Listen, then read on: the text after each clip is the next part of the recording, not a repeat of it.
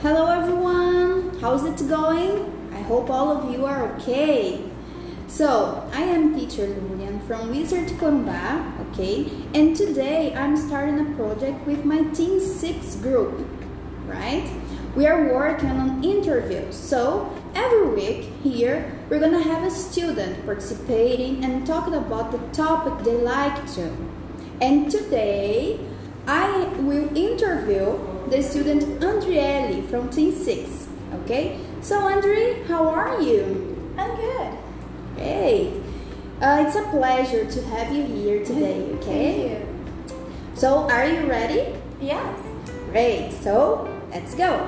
Guys, Andrew chose the topic reading books, okay? And she will talk a little how is this amazing experience to her. Okay? And let's get started. Andrew, what's the first book you ever remember reading? I think it was some book from the Diary of an Unpopular Girl. Okay. And did someone read to you when you were a child? Yes, my mother always read comic books to me before sleeping when I was a child. Oh, that's great. Huh? What a good mother you have. huh? And what's your all time favorite character? It's Evelyn Hugo from The Seven Bus- Husbands of Evelyn Hugo. Okay, nice.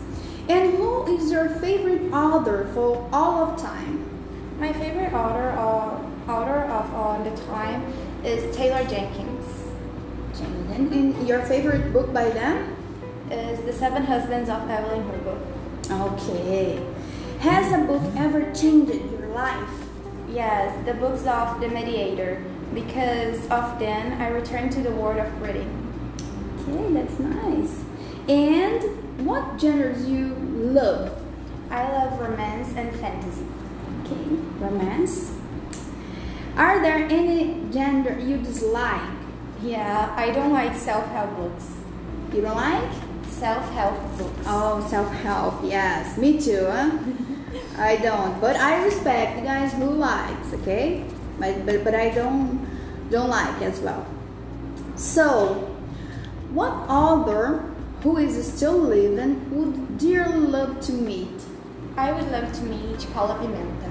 Paula Pimenta, Okay, great. Um, and Andrew, for you, what do you prefer, paperbacks or ebooks, and why? I prefer paperbacks because I love to ch- touch the books and I like having them on myself, my shelf. And have you ever read um, on ebooks? Yes, I have a Kindle to read the books and I always use, I always live live it for everywhere I go. Yes, that's the problem of ebooks, right? Yeah. And have you ever read a self-published book? Yes, one of them was it was the Claro Island. Wow, amazing. And do you think there are any movie adaptations out there that were actually better than the original? I don't think so. I think books was always better than movies or series. Okay, that's why you're a reader, right? Yes. okay. And what's the more important to you, prose or story?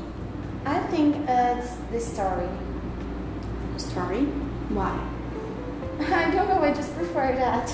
Okay, thank you. And what attracts you to a book? The cover, recommendation from others. Uh, the cover because it's the first thing I look when I see a book. And it, uh, if the, the cover attracts you, you you Yeah. read and you buy it. Yeah. Yeah, okay. Uh, have, you- have you read any of the old classics? What did you think of them? I have already read wa- old classics, but I don't like them very much. I prefer the new ones. The new ones. Okay. Have, has a book ever scared you or given nightmares? Don't remember now. No. Okay. N- generally, it's uh, the horror. no? The horror. Yeah, I don't. Movie. I don't read a lot of horror books, so yeah, it doesn't happen. Okay. And do you have a favorite book cover? Yes, it's Lady Killers and Coraline. Okay. Um, what was your favorite book when you were a child, Andrew? It was Cinderella Poppy. Do you remember the, all the, the story? So So, but it, when you you talk about when you Yeah. were a kid, this book comes to your mind, right? Yeah. Okay. Uh, in general, do you think books are better or worse now than they used to be? I think they are better now than they used to be. Okay. And the last question, Henry. What's the last book you read? Um, it's uh, Thousand Boy Kisses. What do you think about this book? I really liked it. I really like the story. The characters, they are so amazing. And the experience of the reading was so good. Okay. So, my dear, thank you for You're uh, welcome. let this moment happen. Okay. And guys, every week you're gonna have one student here. Okay, being interviewed. So I'm counting on you for other pod- podcasts. Okay. Thank you for this moment. Bye bye. See you.